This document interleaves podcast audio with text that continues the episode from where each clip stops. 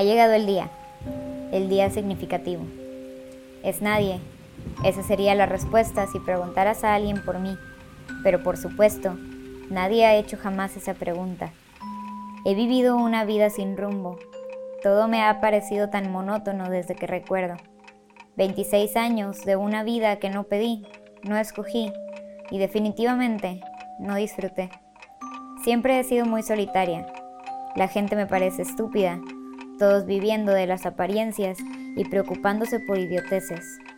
Llevo años pensando que tal vez un día le encuentre sentido a vivir, pero nada llega, nada verdaderamente significativo. Creo que he vivido sin la posibilidad de sentir como los demás. La mayor parte de mi vida he sido bastante apática y todo me parece soso. Solo conservo un recuerdo que verdaderamente me hizo sentir viva. Ese fue el día en que aparecieron los bomberos. Yo tenía aproximadamente 13 años. Hubo un incendio en la casa de un vecino y yo simplemente admiré las llamas fascinada. Mi corazón latía rápido y me sentí extasiada. Llevo los últimos meses pensando en eso, en cómo me sentí ese día y no volví a sentir de nuevo. Ahí fue cuando lo decidí. Si nada en mi vida ha sido emocionante, al menos mi muerte lo será. Y sin darme cuenta, comencé a planear el día significativo, donde muchos podrían experimentar de cerca la sensación que producen las llamas, y yo, yo estaría en primera fila para admirar y dejarme envolver por el fuego, siendo esto lo último que mis ojos vean. Desconozco si esto me convierte en pirómano. Nunca he incendiado nada yo misma, así que tal vez no lo sea, pero me determiné a investigar sobre bombas caseras pensando que sería sencillo. Qué ingenua. Me ha tomado 10 meses conseguir el plutonio, más ha valido la pena la espera. Tomo mi mochila, que contiene un conjunto de bombas caseras adentro, debidamente aseguradas para evitar una detonación accidental, lo cual sería bastante lamentable. Me dirijo a la estación del metro más cercana.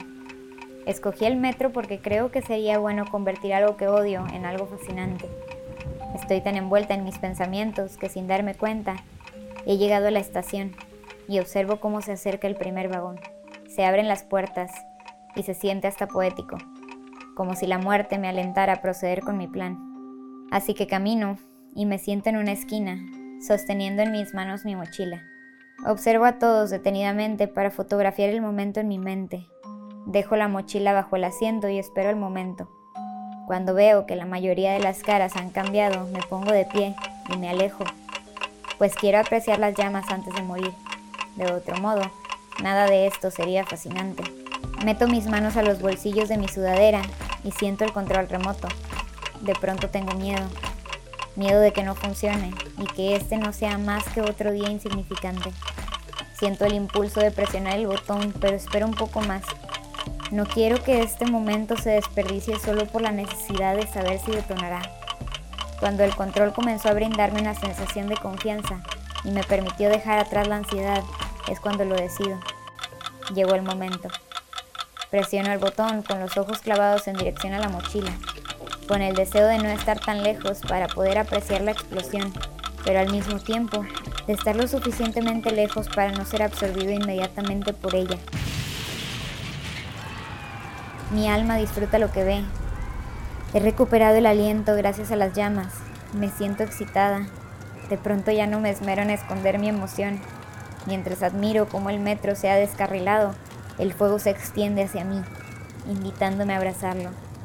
Me acerco a mi fin, pensando en la ironía de ser el día de mi muerte, el único significativo en mi vida.